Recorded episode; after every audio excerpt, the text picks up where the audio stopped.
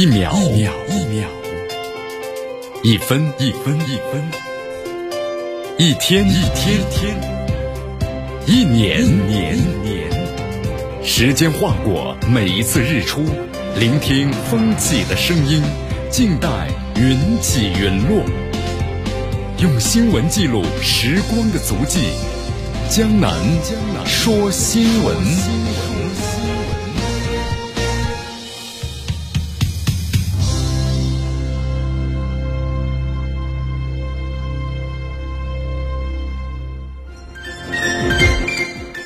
这里是江南为大家所带来的江南说新闻，继续锁定 FM 九十五点七绵阳广播电视台新闻广播。首先，我们来关注一下今天的天气情况：最高温度三十六度，最低温度呢二十二度，微风一级。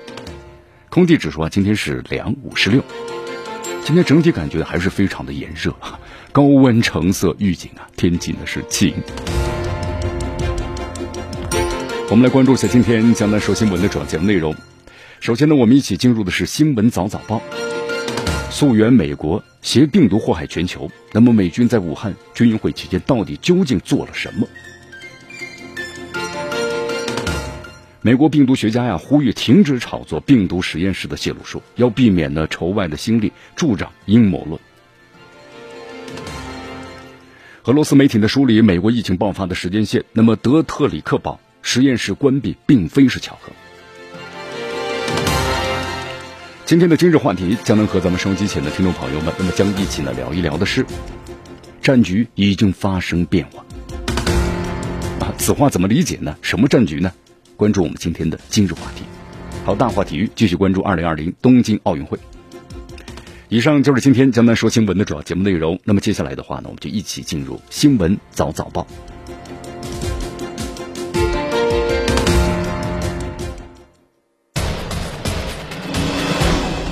时政要闻，大事汇集，一样的新闻，不一样的观点。新闻早早报，新闻早早报，早听早知道一下时间呢？欢迎大家继续锁定和关注江南为大家所带来的绵阳广播电视台 FM 九十六点七新闻广播。我们来关注一下啊，在七月三十号的时候，咱们中国外交部例行记者会啊，发言人赵立坚。就公开质问这个美国，在二零一九年十月份，美国当时派出了是三百多人呢赴咱们中国武汉参加军运会，那么其中呢有没有人员出现了类似新冠肺炎的症状？那么患病的美国军人运动员到底得的是什么病？这个病例应该是尽快的公开，对吧？你看，在这个那年的十月份之后的话，军运会结束之后的话，你看咱们中国武汉华南海鲜市场后来就出现了什么呢？新冠肺炎。所以说，那这个源头的话到底在哪儿呢？赵立坚发言，抹黑他国是洗白不了自己的。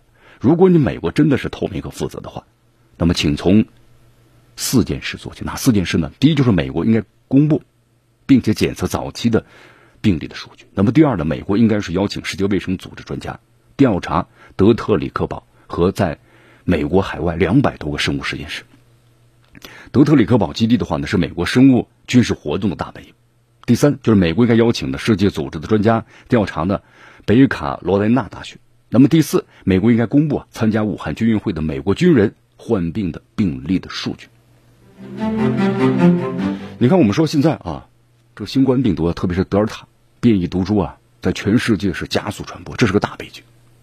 美国多项的这个涉及到新冠疫情的指标都在大幅度的反弹，而且呢，被认为是即将的迎来新一波的疫情的高峰。但你看，现在美国在做什么呢？还在叫嚣着，啊，然后呢要追查这个病毒溯源的问题。他为什么要这么做？就是要掩盖自身的抗疫不力。而且很多国家呀，也再次追溯起被美军传染的经历。那美军是怎么来携带病毒祸害全球的呢？在武汉军运会的期间，他到底又究竟做了些什么？你看，江南看了一下啊，在美国的媒体呢所公开报道的一些内容。你看美国。正在出现新冠病毒感染的在夏季激增的现象。你看今年这个夏季，这个反弹的速度非常厉害呀。我们说到了每年这个，你看去年的话，随着气温的升高，整个的新冠疫情啊都出现了趋缓的这么一个态势。但今年的话，它是温度越高，好像没有，反而反弹越厉害。根据美国约翰斯霍普金斯大学在这个七月三十一号啊统计的数据，那美国新冠疫情的病例超过是三千四百九十六万，死亡呢超过六十一万例。你看这个美国食品药品管理局前局长的戈特利布在接受媒体采访时表示啊，随着德尔塔现在在美国的蔓延，那么新冠病毒目前在美国的传播范围呢，比官方公布的确诊的病例数啊，这个范围呢还要更加的广泛。确诊的病例数和真实感染水平之间，这个差异的源呢？是因为有些是无症状的，或者是有些呢是轻微的症状的患者，那么他们是没有接受检测，所以说之间的话呢，就是真实和这个现实中的数字还是有差距。可能在美国要是确诊的话，这个人数会更加的庞大。德尔塔变异毒株，我们说快速的蔓延，还有更强的传播性啊。我们说各国现在防疫这个难度大大增加了。同时，从这个新冠疫情的爆发以来，你看我们说在全球驻扎的美国军队呢，成为强有力的病毒的这个传播。传播者了。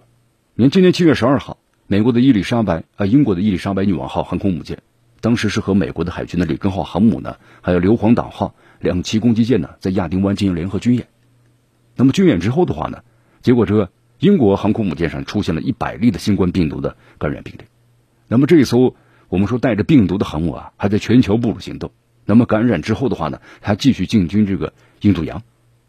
你看驻韩的美军的七月二十九号通报称。驻韩美军及相关的人员中的累计新冠肺炎的确诊病例是达到了一千一百三十六例。我们说这个新派驻美国的，你看韩韩国的美军士兵啊，都要接受呢新冠病毒的检测是阴性才能够登机前往。但是我们说了，从其他地区呢转派到韩国的美军士兵是不需要病毒检测的，直接飞往韩国。所以韩国自己本身的防疫做的挺好。但是呢，我们说了，驻韩国的美军却在不断的变动，而这个变动的话呢，就带来了。新冠病毒，所以说呀，同时还有一点呢，你看驻韩的美军士兵呢，不断的违反防疫的规定，也引发了韩国舆论担忧，对吧？你看，经常是出去玩啊、娱乐呀、放烟花呀，等等等等，你韩国的警察你根本管不着。好，现在不少国家开始追溯啊，就是被美国这个军队啊传染的经历。你看，路透社去年八月二号报道嘛，泰国国防部表示。那么赴这个美国参加联合军演之后啊，九名从美国夏威夷返回的泰国士兵也被确诊是感染了新冠病毒，所以当时泰国呢马上暂停了和这个美军的联合军演的计划。那么英国《泰晤士报》也有消息，驻这个日本的美军呢爆发新冠疫情，但是一些入境的日本的美军呢没有接受病毒的检测，也不遵守呢疫情的防控政策，而且呢我们说了，当时一些正在冲绳的酒店呢接受隔离的美军士兵还曾往闹市区啊举行这个庆祝的派对。那么这些情况都造成了整个防疫的失控。泰晤士报呢援引冲绳县知事玉成丹尼的话说，病毒可能就是这样在日本的传播开来的。就是日本你做的再好的话，你这美军士兵你是防控不了的。那么再往前追溯的话，最可疑的就是美军呢在二零一九年十月参加呢咱们中国武汉军运会时的患病的经历。你看这个捷克媒体啊，早在去年的三月十九号就报道说，捷克的生物学家呢苏阿佩科娃博士在接受。斯洛伐克的媒体采访是分析认为啊，说美国操纵着新冠病毒的传播的进程啊，这个报道是这么写的，说可能是美国人在二零一九年十月份就将一种生物武器啊带到了武汉，但这种生物武器的发生了变异，它不仅呢感染了中国人，对所有人都造成了威胁。所以大家发现没有啊，这美军携带这种病毒祸害全球啊，让美国成为呢我们说名副其实的病毒的扩散国，那这必将给世界带来严重的危害。但是美国的决策者考虑这些吗？不考虑，他们眼中更多的就是美国利益。你看，去年疫情爆发之后啊，当时这个特朗普曾经下令，就说让美军停止重要活动一百天。但是从四月份之后呢，我们看到，只要是这个美国呀，他所到之处，到处都在扩散病毒，包括在亚洲，包括在欧洲。我们说这一切的话呢，跟这个美国决策者的指导思想有很大关系。他不是说把这个官兵的安全和防疫放在第一位，而是把自己的地缘政治利益放在第一位。和中国进行的战略竞争放在第一位。你看这个美国个别政客呀，我们说不断的借这个溯源的问题搞政治操弄，强行的推动在别国的病毒溯源。但是我们说在美国本自身的话，早期的病例还有生物实验室，这些都是呢重重疑云。但他们谈吗？不谈，啊，避而不谈。你看，包括这个尼日利亚的资深的外交官，就是乌斯曼塞里基在内的很多国的人士都表示，说这种美国的做法明显是出于政治动机。企图呢借这个病毒的溯源的问题甩锅于他国干什么呀？他要转移呢自身国内的矛盾。你看塞里基这样说道：“这个疫情控制不力，令美国经济下滑了，同时影响就业、影响家庭、影响个人的收入。所以说，美国政府需要一个借口啊，来告诉其国内民众，遇到这样的问题呢，原因是在于中国。你看他们打出中国牌，试图来解决国内某些矛盾，他们呢并不关心疫情和病毒的起源。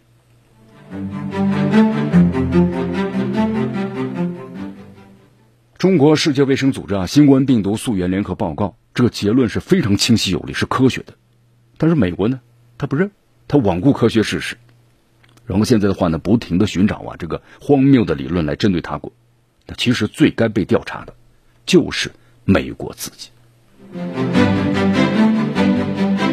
好，继续回到江南为大家所带来的新闻早早报。这里是 FM 九十六点七绵阳广播电视台新闻广播，继续关注我们的节目啊。那么接下来呢，江南为大家再谈一谈，我们说在这个美国呀，不是所有的人都依附于这些政客的。我们说，在这美国的话，是清醒人。当然，我们说这些清醒的人和精明的人不是主流，对吧？新冠病毒实验室泄露论，我们在相现在西方的话呀，那是甚嚣尘上啊。但是我们说，在这个西方国家呢，现在最近有不少的科学家们都在纷纷抵制这样的阴谋论啊。你看，这个长期研究啊冠状病毒的美国宾夕法尼亚大学的医学院的这个病毒学专家苏珊的魏斯，近日就写了一篇文章，就是呼吁啊停止这样的一种阴谋论。同时强调呢，大多数科学家都相信，新冠病毒的起源是于自然界，是由动物传染给人类的。就是提育这西方，包括美国政府，你不要再去这样去说了，什么新冠疫情病毒，把它完全政治化啊，什么实验室泄露等等。你看魏斯呢，在这篇文章中这样写道，他说呀，抛开自然的人畜共患病的假说，那么后面一种假说，和之前的很多的病原体呢。一样，这种新冠病毒，很可能是在无人帮助情况之下，从一种呢没有确定的动物宿主的身上传染给人类的。你看，在今年五月份呢，美国总统的拜登就下令情报界，就在九十天之内，你必须要给我一个调查结果，就是关于新新冠病毒的起源。你看，我们说了情报界，我们说这是由科学家做的事儿你让这个情报人员去做。所以魏斯认为啊，这个举措的话呢，它典型的阴谋论呢。尽管美国呢拼命在研究病毒起源，但政府没有新的信息。你看最后的话，美国情报机构找到了吗？也没有找到，对吧？那他的目标直指咱们中国呀，他要找这个病毒是从咱们中国实验室泄露的，你找证据。你看美国经常污蔑我们中国，一说证据根本就拿不出来。好，在一年前，就是去年的二零二零年四月三十号，美国国家情报总监的办公室发表了一份声明，就是声明啊，就是在围绕这个实验室泄露理论这方面呢，又在不断的造谣生事。啊，这份声明称，情报界呢同意广泛的科学共识。你看，我们说了，同意归同意，但是新冠病毒，他认为，就是呢是这个人造的或者是基因的编辑的，那么是从泄露实验室呢所泄露出来的。我们说，围绕着实验室泄露论呢，西方媒体呢曾经披露过不少所谓的证据，但是呢，魏斯表示啊，这些证据呢其实呢都不存在。魏斯在文章中这样提到，其实早在去年二月份呢，二十七名科学家就在《柳叶刀》。发表了声明，就是全面否定了实验室的泄露假说。那么今年七月份呢，又发表了第二份声明，重申没有科学支持新冠病毒呢是从实验室泄露出来的。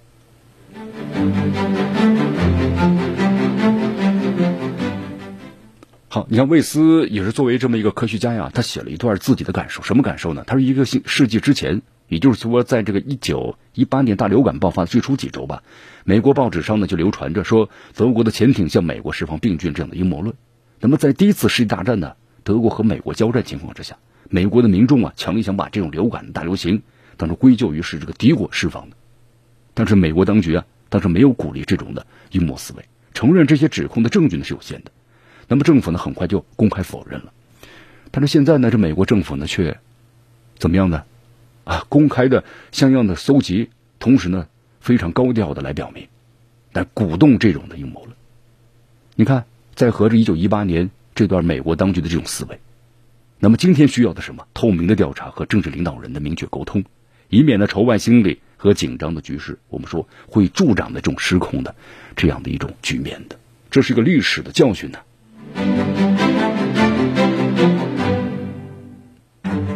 你看，同时现在的话呢，在这个美国的话，这种阴谋论呢，不断是攻击、诋毁和抹黑中国，同时呢，还围绕着病毒如何出现的不同理论，那么包括对说真话的科学家进行的人身攻击。那么为此强调，这都是不可取的啊！在这种情况之下呢，有可能会损害公众对科学和科学家的信任，包括那些呢依然在领导努力控制大流行的科学家们。所以说，我们说，在这个西方国家呀，包括在这美国，有非常多的清醒的人，但非常遗憾，他们不是主流。好，在昨天，江南看了一篇文章啊，是俄罗斯自由媒体网站的一篇文章。这个文章的题目叫做是“新冠病毒的源头：美国的德特里克堡”。啊，这篇文章写的是什么内容呢？他梳理了美国疫情爆发的时间线，而且指出啊，德特里克堡实验室在新冠疫情爆发前关闭，不是一个巧合。那么，是不是美国的德特里克堡泄露了这种新冠病毒呢？呃，这篇文章中呢，把德克里堡先介绍了一下啊。德克里克堡呢是位于美国马里兰州的军事生物实验室。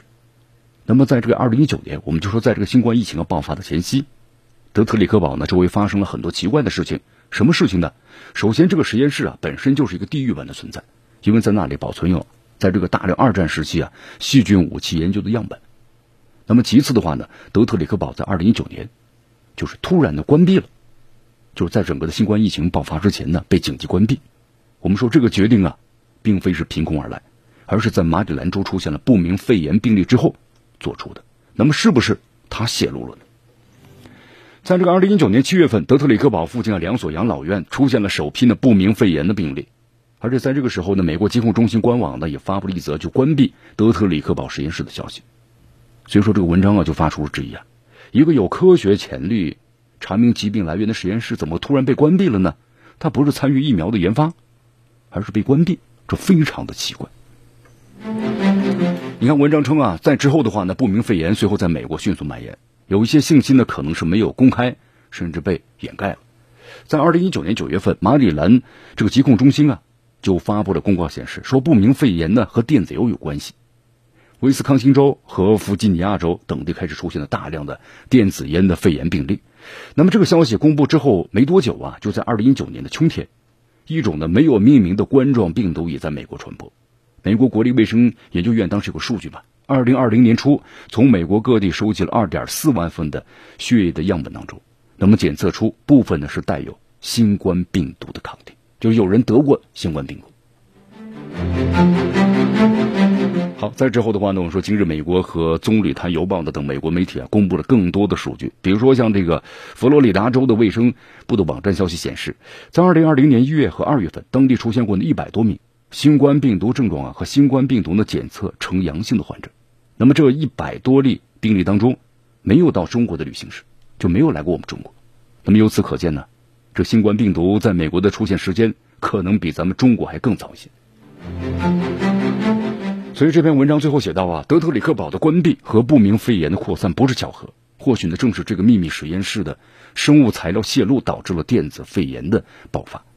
文章最后指出呢，尽管这个美国政府呀以这个国家安全威胁呢为借口，然后拒绝公开调查的马里兰州最初感染的情况，但是我们说美国华盛顿他不可能愿忽视这个问题。所以说新冠疫情爆发的原因，我们说了，迟早都会真相大白的。好，这里是江南呢为大家所带来的新闻早早报，新闻早早报早听早知道一下时间呢，欢迎大家继续锁定和关注 FM 九十六点七绵阳广播电视台新闻广播。我们来关注一下美国的这个疫情情况啊，在昨天的话呢，美国的霍普金斯大学啊最新数据显示，现在的话呢，在美国呀，新冠肺炎的确诊病例单日新增呢会达到十九到二十万。你看，我们说这是在美国最近这一个月以来吧，第二次单日呢超过十万例。你看，在美国现在这疫情恶化，病例激增啊。很多美国人还是期盼着能够回到正轨上来，对吧？但是我们说了，很难很难，在美国，所以这种焦虑的情绪在不断的上升着。你看，在昨天的这美国有线电视新闻网 CNN 呢，发表了题为是“疫情的肆虐再起，强制口罩令的回归，完成疫情接种的美国人对拒打疫苗的人们失去了耐心”啊。这篇文章中啊表示呢，现在在美国呀，这个沮丧、懊恼、愤恨，美国民众呢对于这个疫情的数据反弹表示了绝望，还有就是无奈。你看，我们说美国之前的话呢，这个新冠疫苗接种一天有三百万，还是不错，是吧？那么现在美国已经超过将近快要到一半了，百分之四十九点几了。但是这个消息，新冠疫情得到有效的控制啊。但是突然的话呢，这美国民众啊就开始放松下来了，然后呢，每天打这个新冠疫苗的人呢也少了，对吧？以前三百万，后来降到一百万了。那么到现在为止的话呢，我们说了，你看还不到一半。这种情况之下呀，就现在突然，你看新冠疫情的猛增了，七月份比六月份猛增了百分之四百，这个数字够惊人了啊！医院里头，我们说现在你去看这美国都是新冠病人的患者，而且大部分都是没有接种过新冠疫苗的。美国这个首席传染病的专家呢，安东尼夫奇指出啊。那么近亿的美国人至今还没有接种，那么近段时间的话呢，我们说这个人数激增和这个未有接种啊是有很大关系的。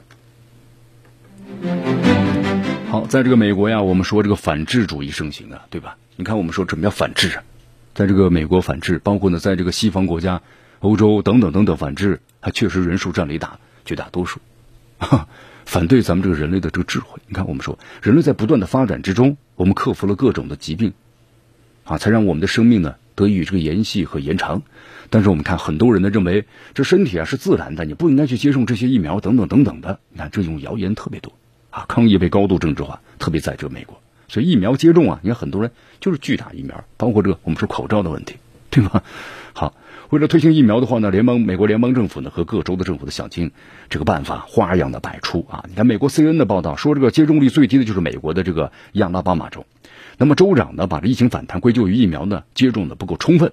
他说，这个时候该去责备那些没有接种疫苗的人了。你看，这个在前两天的时候，美国总统拜登呢就呼吁地方政府，这样吧，你们让他们多接种，然后怎么接种呢？呃，奖励一下嘛，给他们提供现金奖励，对不对？而且据说这美国联邦政府还招募这网红军团啊，借助网红的影响力，呼吁大家呢赶紧去接种疫苗。其实我们说了啊，现在这个很多美国人呢，他为什么不去接种呢？他不相信政府，也不相信科学，也不接种疫苗。你看这个加在呢加利福尼亚的这个珍妮亚所在的社区，就充斥着反疫苗的情绪。他们认为戴口罩是一种耻辱，啊，更不敢声张的自己是打了疫苗。我们说这是阴谋论呐，这阴谋论很盛行啊，让美国呢，我们说疫情的重灾区就是密苏里州，那成了全美现在整个疫苗接种率最低的州之一啊。这里很多居民就是排斥接种疫苗。甚至对其打了疫苗的人呢，都充满了敌意。哎呀，所以说，在这个美国的弗吉尼亚的流行病调查员约翰这么说：“他说，你选择了自由，对，你看你不打或者你不戴口罩等等，但是呢，却要以我的自由为代价呀。那么，这不是真正的自由。”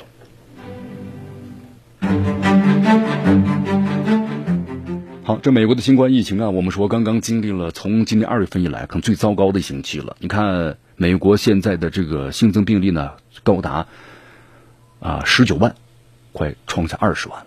那么从一月二十一号以来最新高了。美国疾控中心的和预防中心的这个数据显示啊，美国最近这七天来，平均每天新增是六万多例。您这个数字呢，不是增长的太快了，跟以前相比的话，跟六月份相比，那是增加了百分之四百八呀，啊，非常的厉害。我们说这个表面上来看呢。这个美国的本轮疫情激增呢，和德尔塔变异毒株有很大的关系，啊，同时呢还跟这个疫苗啊接种速度放缓也有很大的关系。所以现在美国的情况呢，我们说了变得非常非常的糟糕。你看现在我们说了，无论是这个累计新冠病毒的数量，就是确诊的，还是新冠病毒的死亡人数，美国呢都排在第一位，而且这个第一啊，我们说远远超过了第二位了。美国现在是全球呢最严重的国家，对吧？一年半的时间了。我们说，这美国是拥有世界上最丰富的医疗资源和护理能力的国家，但是美国为什么甩不掉这个抗疫呢失败国的帽子呢？您刚才我们对大家介绍一下，这美国呢沉迷于甩锅，对吧？推卸责任，延误战机，这是最主要的。你看，从疫情在美国爆发以来，就一直在做这个甩锅卸责呀，这是他们美国政客的一个标准的操作了。从去年到现在一年多的时间了，这美国政府和媒体，他们做了些什么呢？那就做的是武汉什么耽误论呐，中国疫情啊不透明啊，中国呢道歉呢等等的，我们说奇谈怪论，是不是？把这个疫情的问题呢政治化。你看现在拜登政府上任之后呢，又玩起了甩锅游戏啊啊啊！拜登政府上台之后呢，一方面表态说要团结国际社会啊抗议，但另一方面的话呢，又在这个病毒溯源问题上啊，继承了特朗普政府的衣钵，继续甩锅于中国，对吧？还是继续政治化操弄？而且还施加压力于，世界卫生组织要求第二次来中国的进行溯源，那中国严词拒绝了。我们第一次这个结果是非常科学的，有必要第二次吗？所以说，你看，在这样一次次美国政客的甩锅和推责中，美国一次次的错失了抗议的战机，是吧？那美国最终呢，彻底沦为了抗议的插灯神。所以说，在美国呀，你看我们说了，政治极化难以形成的抗议的合力，这是肯定的。所以说，美国疫情啊被拉入了难以逃脱的漩涡之中。你看现在呢，在美国，我们说还没超过一半，有百分之四十九点六的美国人完成了疫苗的接种。但是现在呢，更多的美国人他不接种了。你看，美国公共这个宗教研究所和跨信仰的青年的核心组织在七月底呢有个数据显示，就是相信啊，极右媒体的说法，就是特别是美国的共和党人，他们拒绝接受疫苗的比例高达是一半，远远高于三月份的百分之三十一。同时，令专家们呢担忧的是，现在我们说德尔塔呀，这个散播能力很强。那么现有疫苗呢，这个效率下降的背景之下，民众又不接种疫苗，那么让这美国的疫情啊，那么更加的猛烈。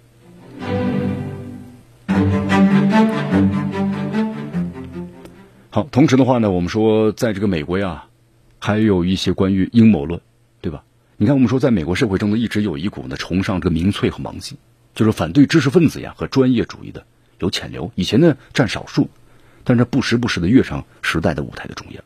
美国这种制性和反制的话呀，在过去一年多的时间里，我们说那是在美国政客的推波助澜下表现的淋漓尽致，也让美国的疫情曲线呢起起伏伏，从来没有拉平。那么现在又怎么样呢？走上了上升的区间。所以说，你看，在美国疫情我们说呢快速上升的背景下呀，盟国的彭博社啊，在七月二十九号发布了最新一期的全球抗疫排名，还把美国排在第五位，对不对？你就是排在第一位啊，你也可悲呀啊！我们说涂脂抹粉，你掩盖不了那抗疫失败国的耻辱。你六十几万人的生命永远凋零了，你能够挽回吗？你挽回不了。时政要闻，大事汇集，一样的新闻，不一样的观点。新闻早早报。新闻早早报，早听早知道。一下时间呢，欢迎大家继续锁定和关注江南呢为大家所带来的绵阳广播电视台 FM 九十六点七新闻广播。好，我们再来关注一下这个俄罗斯和乌克兰的关系啊。昨天呢，这个俄罗斯总统普京啊发表了一篇这个文章，文章的题目叫做是《论俄罗斯和乌克兰人的历史统一》。呃，这篇文章中啊，普京呢非常深入的阐述了一下，就是俄罗斯和这个乌克兰的历史渊源，包括曾经的亲密关系。那么也论证一下，如果乌克兰你倒向西方的恶果。就是呼吁乌克兰呢，你不要成为呢西方国家的反对俄罗斯的工具，因为我们说在这个八月份的啊八月底的时候，就是八月二十四号，然后乌克兰呢会迎来呢独立三十周年的这么一个纪念日，所以说普京呢在这个时候啊专门写了这么一篇文，针对呢就是俄罗斯和乌克兰关系的文章，所以其中这个我们说内涵的话呢啊是直接大家呢来来思考一番的。啊，其实追溯历史的话呢，我们说这个俄罗斯和乌克兰。这两国关系啊，确实是非常的深厚。因为乌克兰的首都是基辅嘛，基辅是这个东斯，呃，东斯拉夫文明的摇篮。在苏联解体之后呢，我们说俄罗斯乌克兰其实保持的很密切的，包括从经济关系还有人员往来。那么俄罗斯呢，一直都是乌克兰重要的经贸伙伴。所以说，这个普京啊，你用大量的篇幅就回顾两国的历史，对吧？那么从二十世纪九十年代一直到现在二十一世纪了，那么俄罗斯呢和乌克兰之间呢，我们说了关于这个。收益或者经贸往来数百亿美元，啊，但是后来的话呢，我们说乌克兰就彻底倒向西方了。我们说现在乌克兰呢已经成为呢这个欧洲啊最穷的国家了，不是之一，是最穷的一个国家。那么倒向西方之后呢，发展水平越来越糟糕。就像这个普京所说的，乌克兰是目前的欧洲最贫穷的国家。你看乌克兰，我们说了以前呢有很多高科技，对吧？重工业非常好。你包括苏联解体之后的话呢，有一大半的重工业都是在这个乌克兰。那么后来怎么样呢？重工业全都没了，对不对？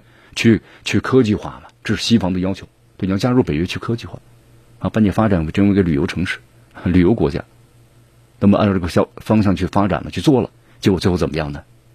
您就是西方国家的一枚棋子啊，最后也没加入这个北约。到现在为止的话，啊，那么自愿的成为了西方的人质啊，这乌克兰的精英们挥霍了几代人的成就。对你否认历史，全面参与了反俄的项目，那现在怎么样呢？和他们自己所想的完全的相背而行。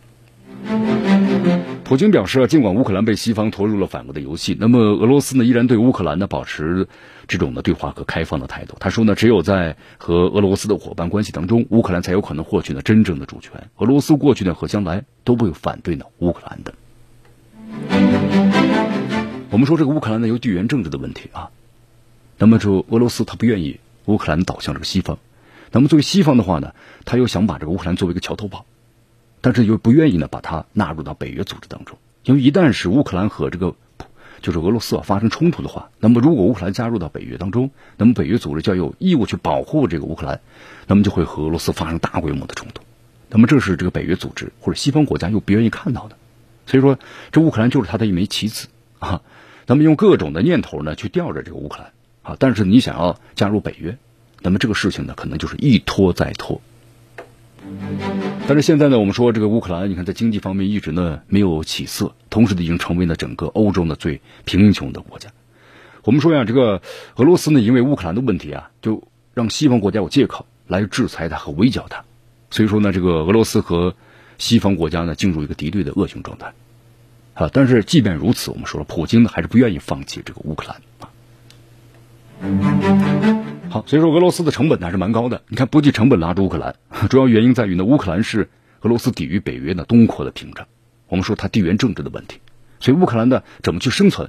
你看，在俄罗斯和西方国家之间，你怎么去生存？你倒向任何一方，那么另一方都是不会同意的。好，在这篇文章中呢，普京呢还提到，他说呢，俄罗斯想在西方的重重压迫之下，重新构建呢一个。超越单一民族的国家，那么基于共同的历史，那么俄罗斯认为呢和乌克兰文化相近是密不可分的。但是现在呢，在这个乌克兰呢，很多民众希望融入欧洲，那么这是在思想文化方面呢，引发了俄罗斯和乌克兰冲突的一个重要原因。所以说，俄罗斯的话呢，要维护传统的价值观，抵御西方文明的这样一种侵蚀。你看，从普京执政以来啊，俄罗斯就强调呢回归传统，在传统历史文化和精神的基础上保持特色，实现了国家的这样一种现代化。所以，普京说到啊，俄罗斯社会团结的支柱是源于呢俄罗斯自古以来的传统价值观。传统价值观是国家发展的重要的基石。但是我们都知道啊，你看从苏联解体以来，这西方国家对俄罗斯，包括在周边国家进行大规模的意识神形态的渗透。你看，首先从这个文化开始渗透，它特别是年轻人，啊，颜色革命此起彼伏。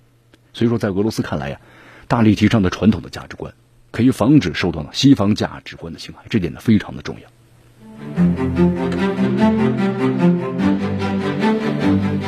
好，看了这篇文章之后啊，你看我们说啊，咱们最近一段时间吧，这拜登美国先说美国啊，美国拜登政府上任以来呢，乌克兰东部的局势啊，我们说呢一度的升级。虽然目前这个局势呢有所缓和了，但是战火传的风险呢还是存在的。俄罗斯这个总统普京的这篇文章，为俄罗斯啊，就未来和乌克兰爆发冲突啊，我们说。啊，它是奠定了一个基础，意识形态的基础。就如果时机成熟的话，那么俄罗斯可能会寻求传统的军事途径来解决乌克兰的问题。哈，但是我们说，并不是意味着俄罗斯计划要要发动战争，就而是对着乌克兰呢使出了一个软招，就是和乌克兰的民众啊打了一个什么历史的感情牌。就我们以前呢其实是非常好的关系。你看六月的这个呃美国和俄罗斯的这个普白会上，那么美俄两国就乌克兰问题啊暂时达成了妥协。那俄罗斯在乌克兰的问题上呢，面临的西方压力啊有所减轻了。所以说，现在普京为什么打这个温情牌呢？才会有这样的机会。你看，在这个文章中啊，普京强调，许多乌克兰的民众是在乌克兰政府的恐吓和逼迫之下呢，被迫的反对俄罗斯的。啊，这番言论的话，其实是越过了乌克兰政府了，就直接向乌克兰民众喊话了。那么，除了向乌克兰民众喊话呢，我们说这个文章中，普京的话也向西方的反俄势力发出警告，就说现在呢，这个乌克兰的问题啊。我们俄罗斯会和西方对抗到底的决心，这个是不会动摇的。那么同时呢，也指出了就是俄罗斯乌克兰问题的症结在于西方。你看，现在乌克兰一步步被拖入危险的地缘政治游戏，那不就是西方的问题吗？最终成为西方的反对俄罗斯的跳板。那么最后这块板呢，还被给扔了。好，这乌克兰危机爆发以来啊，美国我们说一直利用乌克兰问题在压制俄罗斯，不断的实行经济制裁嘛，各种的这个借口嘛。那只要这个目标不变的话，我们说俄美关系肯定不会有明显的好转。那么反过来说，乌克兰的问题也难以呢彻底解决。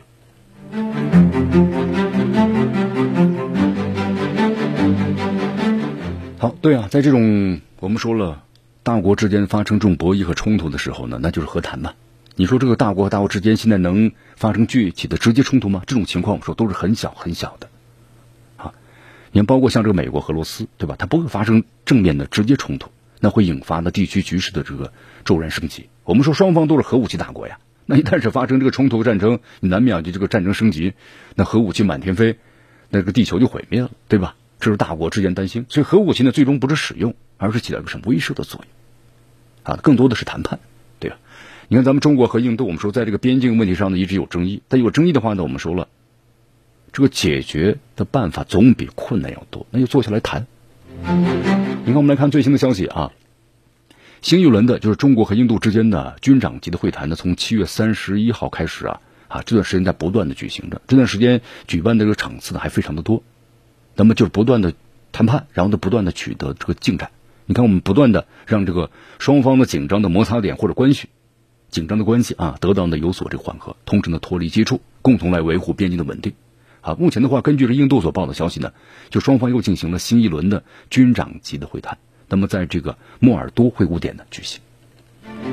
嗯，这次会谈据说呢是谈了九个多小时，但是呢好像九个多小时看起来不不长了啊，不短了。但是其实是近段时间呢最短的一次军长级会谈。有迹象表明啊，双方呢在那么此前僵持不下的，比如说基阿姆温泉地区，还有就是高格拉地区脱离接触问题上呢，似乎有所是突破了。好，那么同时呢，我们说了，在各自啊，就是关于这个汇报之前，双方都不会呢做出结论性表态。那么同时呢，可能这个结果会在最近一两天之内有联合声明。那么根据了解的话呢，一位印度人士表示，啊，就印方的底线呢是把这对峙地区啊恢复到二零二零年四月之前的这么一个现状。那么印方表示，双方呢可能完全脱离接触的步骤之后，那么在这个达拉克东部地区实现了武力的降级。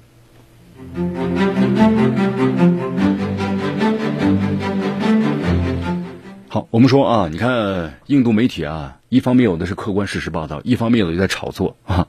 你看，不断的为这个关系啊来增加这个什么的升温。你看，有的媒印度媒体报道说，中方呢在边境地区违反这个协议，修建了有勇性的建筑等等。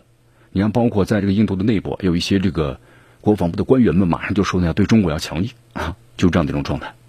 你看，我们说了，其实呢，中国和印度啊是两个地区性的这个大国，那么两个大国的和平稳定啊，对于两国的经贸，包括世界，都是一件好事啊。那么，同时对于印度来说，我们说现在新冠疫情在印度的肆虐，那么印度呢很难管控，同时还有印度经济的问题。我们说新冠疫情对经济影响非常大。你看，在去年的话，只有中国实现了正的增长，其他国家全部都是掉。那么包括印度也是这样，对吧？印度之前的话呢，你看经济呃增长的速度还是蛮快的，GDP 能达到一年花了有七点几，啊，但是现在呢都是负数，所以印度在这种情况之下呢，还想再依附于这个美国，对吧？在印太战略当中获取呢自己想要得到的利益，同时呢也认为中国和美国之间呢在进行这个战略竞争，美国打压中国，那么可能对他来说呀，他有巨大的一个市场，同时有便宜的这劳动成本。那么他希望各国的投资啊能够转向到中国，把这个啊转向这个印度，同时把这个世界制造大国的称号呢夺回来。但是现在看来的话呢，印度你不管在技术还是在生产还是在环境各个方面，那么都达不到这样的要求，所以是一厢情愿。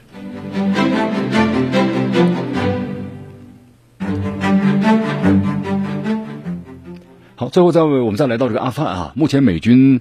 在阿富汗全面撤离了，同时我们说这个阿富汗呢，这个整个局势呢陷入一个什么呢？非常的呃紧张的状态啊。因为美国撤离之后的话呢，我们说了，因为在此之前呢，阿富汗的整个的政府军呢完全是依靠于美国，特别是在这个军事支援方面是依靠于这个美军的空军。但是现在的话呢，你要美国空军走了，那么阿富汗的空军怎么样呢？阿富汗的空军呢有三分之一都飞不起来，同时呢，激光制导炸弹的库存也用完了。而同时，现在的话呢，塔利班的武装的全面反攻的态势越来愈演愈烈了。所以说，在这个阿富汗呢，我们说整个的局势啊，相当的紧张。